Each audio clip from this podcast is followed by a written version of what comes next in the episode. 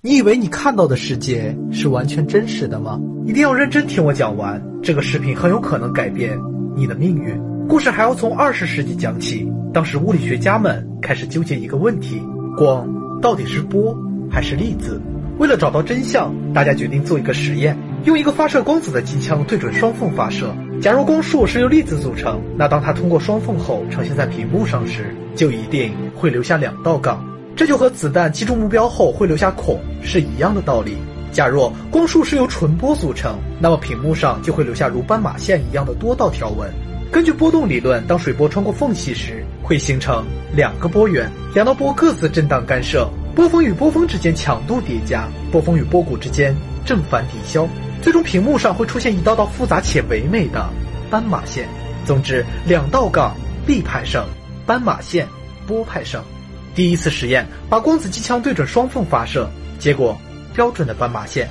第二次实验，把光子机枪切换到点射模式，虽然每次只发射一个光子，但是经过一段时间的积累，还是出现了干涉条纹，这让人百思不得其解。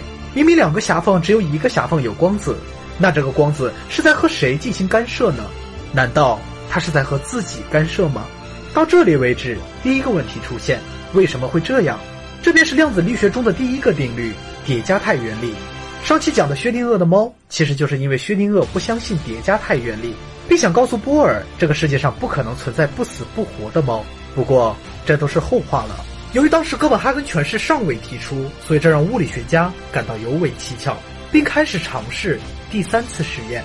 在屏幕前加装两个探测器，一边一个，左右排开，哪边的探测器看到光子，就说明光子穿过了哪条缝。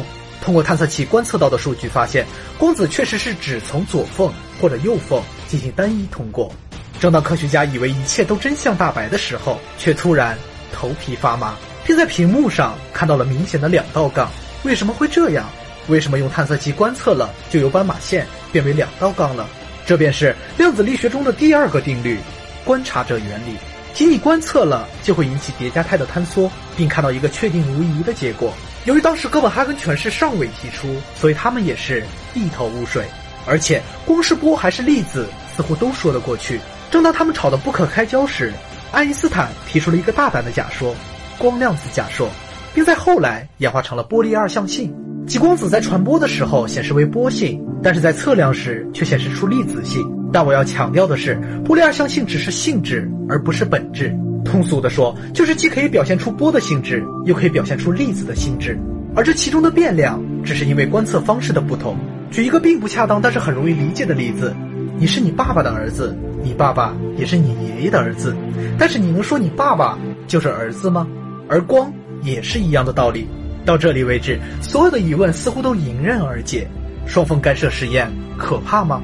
不可怕，用波粒二象性足以解释。但是几十年后发生的一件事情，才是让经典物理学倒塌的关键。这就是1979年惠勒提出的延迟选择实验。他们继续重复之前的双缝干涉实验，不过这次只有屏幕，没有摄像头。物理学家计算好光子穿过缝的时机，当它穿过后，在最后快要落到屏幕前时，加上探测器。结果无论探测器速度多快，只要最终加上，屏幕上一定是两道杠。反过来，如果一开始有摄像头，哪怕在最后一刻撤掉，屏幕上一定是斑马线。原因就在于探测设备是在光子穿过干涉缝隙之后才对光子造成了影响，但却能影响到光子穿过干涉缝时的状态，这点就很有意思了。理论上来讲，穿缝在前是因，被探测在后是果。按照经典物理学的因果律，因能决定果，但在这次实验中，果却能决定了因。也就是说，在微观世界中。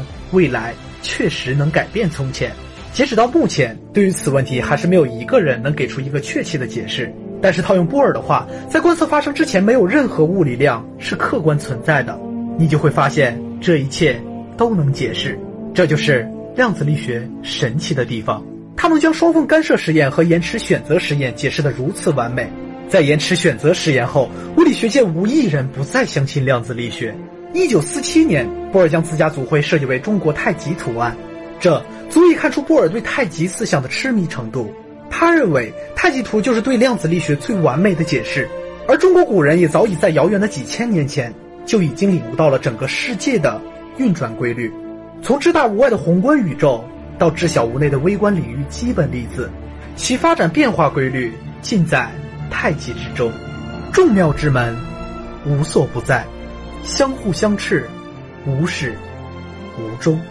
我是舰长我一直都在。